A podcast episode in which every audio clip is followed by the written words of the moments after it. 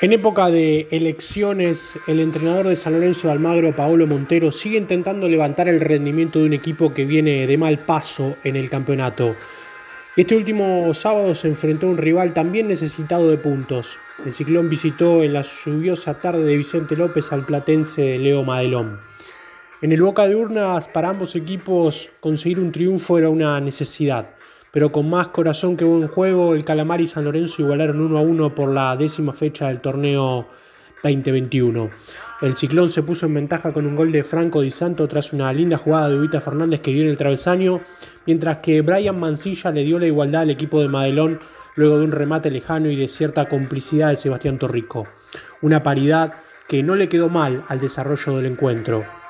Entonados por el triunfo que había conseguido el pasado lunes contra Patronato en el nuevo gasómetro, le arrimó un poco de tranquilidad al convulsionado presente azulgrana, que incluso puso en duda la continuidad del director técnico uruguayo Paolo Montero. Una victoria que había significado un punto y aparte, según confesó incluso Néstor Ortigosa, en clara referencia al alejamiento del club de Ángel y Oscar Romero. También, claro, sería injusto achacar todos los problemas a los hermanos paraguayos, pero es cierto que la institución entendió que esa relación estaba totalmente desgastada y quebrada al punto de que la salida del club era el mejor camino. Total, ¿qué le hace una deuda más al Tigre? Montero repitió la misma lista que superó al equipo de Paraná, pero esta vez con eh, Gino Perucio, digamos, ubicado entre los marcadores centrales, Donati y el colombiano Zapata, con Ciro Rosané y Ortigosa compartiendo el medio campo y apostando nuevamente al tridente ofensivo de Ceruti, Santo y Ubita Fernández. Y más allá de que las primeras situaciones de riego fueron para el local, San Lorenzo mostró eh, lo mejor sobre el final del primer tiempo. No le alcanzó para abrir el marcador porque chocó contra sus propias limitaciones. La tónica a lo largo de toda la segunda parte resultó distinta. Un torrente de energía empujó a ambos equipos. Fue San Lorenzo quien pudo encontrar primero la salida del laberinto. A los 16 minutos, tras un pelotazo largo de Peruzzi y un error defensivo de los locales producto del estado del campo de juego, Ubita Fernández celebró una gran maniobra su remate dio en el travesaño y desde atrás apareció Di Santo con su olfato para empujar la pelota al gol. Había sido la primera jugada de riesgo de los azulgranas en ese periodo y la capitalizaron. Pura efectividad. Pero le duró poco la alegría al ciclón. A los 22 minutos Mancilla sacó un remate desde afuera del área que encontró una muy floja respuesta de Sebastián Torrico. Otro error, otro gol.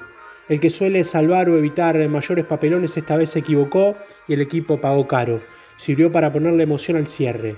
Sobre el final, Ubita Fernández se marchó expulsado por insultar al árbitro y manchó su performance que durante el partido había sido, junto con Di Santo, de lo mejor de San Lorenzo. El empate terminó siendo justo. Obviamente con gusto a poco para San Lorenzo que por historia, presupuesto y obligaciones debe ganar este tipo de partidos ante uno de los equipos más flojos de la categoría. Pero ante tan eh, magro presente, sumar al menos un punto a algunos pareció servirles. Con este empate, la campaña de San Lorenzo acumula 12 puntos, producto de 4 derrotas, 3 empates y la misma cantidad de triunfos. Y en un torneo que en la previa los medios lo mostraban como un buen candidato al título, luego de la gestión de las primeras 10 fechas, el equipo se quedó más en promesas que en gestión de buen fútbol. Cualquier similitud con otros ámbitos no es pura coincidencia. Para cerrar, decir que ayer y hoy el plantel tuvo descanso y que regresará a los entrenamientos mañana martes en la ciudad deportiva.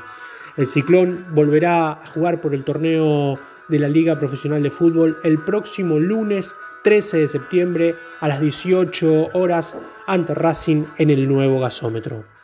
Informó para Examen Deportivo Fernando Neira.